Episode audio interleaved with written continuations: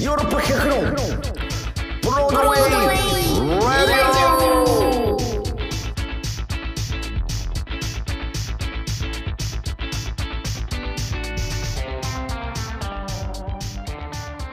どうもあー私ヨーロッパ企画で俳優をやっております長野宗則ですそして、藤谷莉子です。えー KBS 京都 RNC ラジオ CBC ラジオそして福岡ラブ FM をお聞きの皆様どうぞ今週もよろしくお願いいたします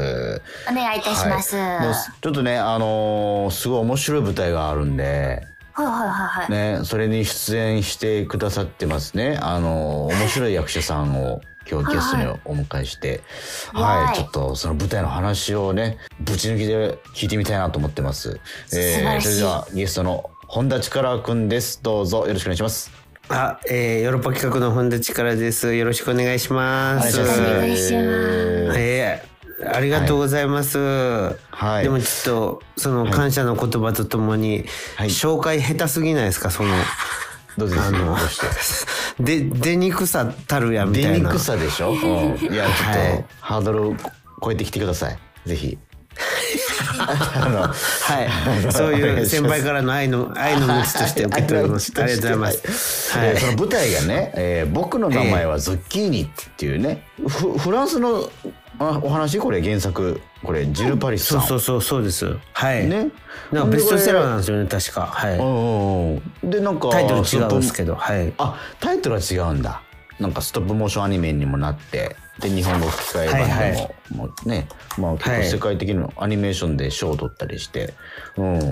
すごい、はその、えー舞台化ということなんですね。はい。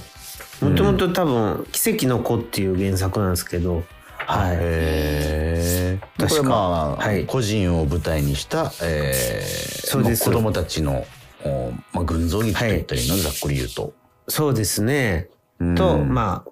レイモンっていうおまわりさんとか、まあ、んえっ、とその個人の園長先生とか、はいはいえはーい。担任の先生とかいろんな、まあ、大人とも関わるし子供同士のこう、成長とかもあってみたいな。はい、なるほど。まあ今回キャストが、えっ、と、総勢10名かな。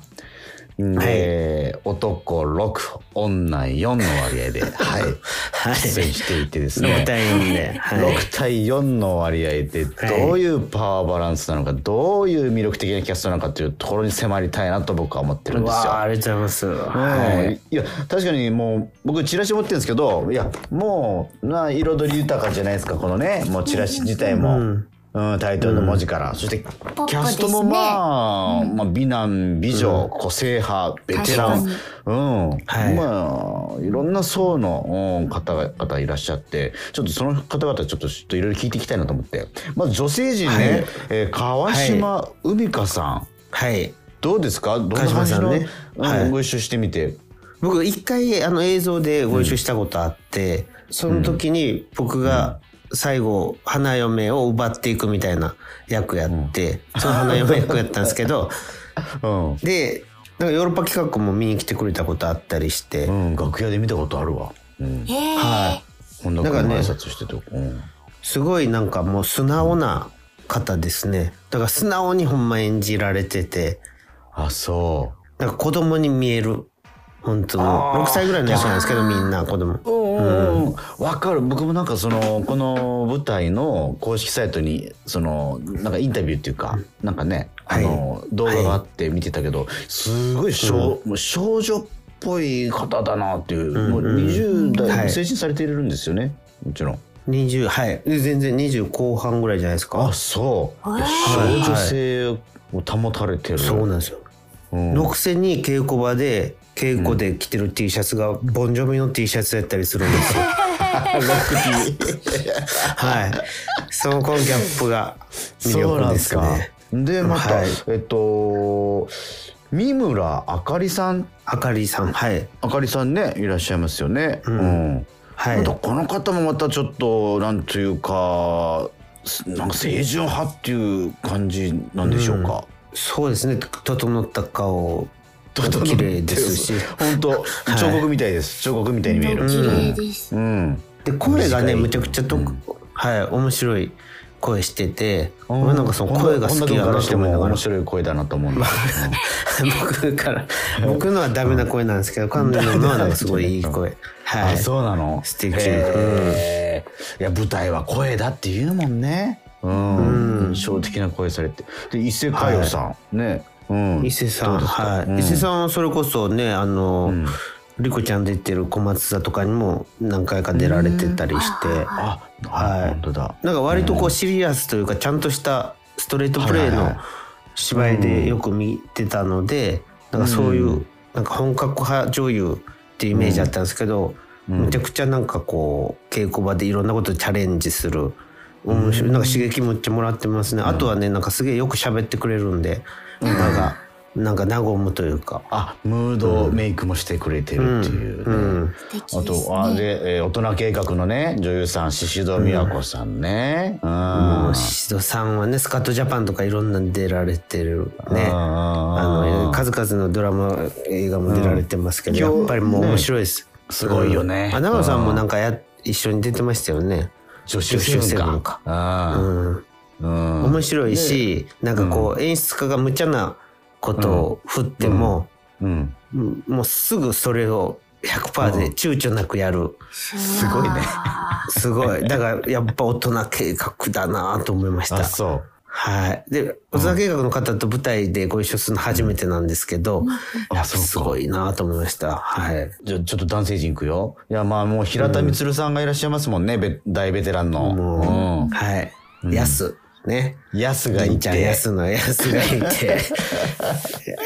仲良くなれたもううん僕ね、あの、ビレバンっていうドラマでもご一緒してたあそりうかしたんで、はい。うんそれもあって、あの、席も隣なんで、すごい喋らせていただいてて、なんか塚浩平さんの話とかも全然してくださるあそうですよ。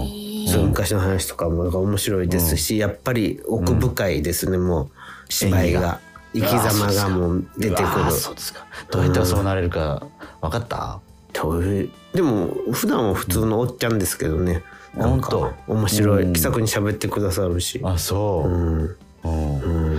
なんかいやミステリアスだもんねもう黙ってるだけでちょっと物語想像しちゃうようなね佇まいやしね顔とかも表情がそうなんか、うんこの前一回う歌稽古でマスク外してフェイスガードでやった時に、はいはいはいうん平田さんがう「んうわ美男美女ばっかだったんだね」って言ってました。はいコロナ禍ならではの、 うそ うそう。面白い。平田さん面白いです。でも一緒に絡むシーンあるんですけど、毎回ない、うん泣きそうになります。ん、あそうなあそうう、ん、表情が。はい。あそ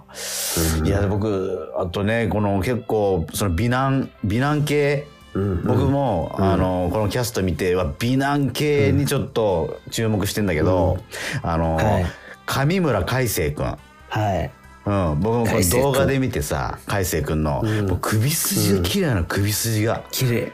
めちゃくちゃ綺麗。うん。きれちょっとフェミニーな感じもあるあそうですね。そうですね。そう、はうん、い。なんか、でエのぞりクさんボとかあが。ってさ、うんうんうん、あ、エクボあんねやエクボちょっとマスクで見えないんですけマどス。クうんでしょエクボが可愛いよ、うん、俺が前見た舞台でもむちゃくちゃなんか印象に残ってて、あそううん、なんかうどんどん喋ってって打ち解けてきたら、うん、なんかあんだけ綺麗やのに腹にはちょっと一物持ってそうな雰囲気もあって面白いそれが面白いですあそう、はいちょあそうですか一筋縄ではいかんぞっていう気配が、うんいかない感じですねそれも魅力なんじゃないですかね、稲葉優くんだ、んそ優うくん仮面ライダーとかで見てたんだそけうどそうさ、そうそう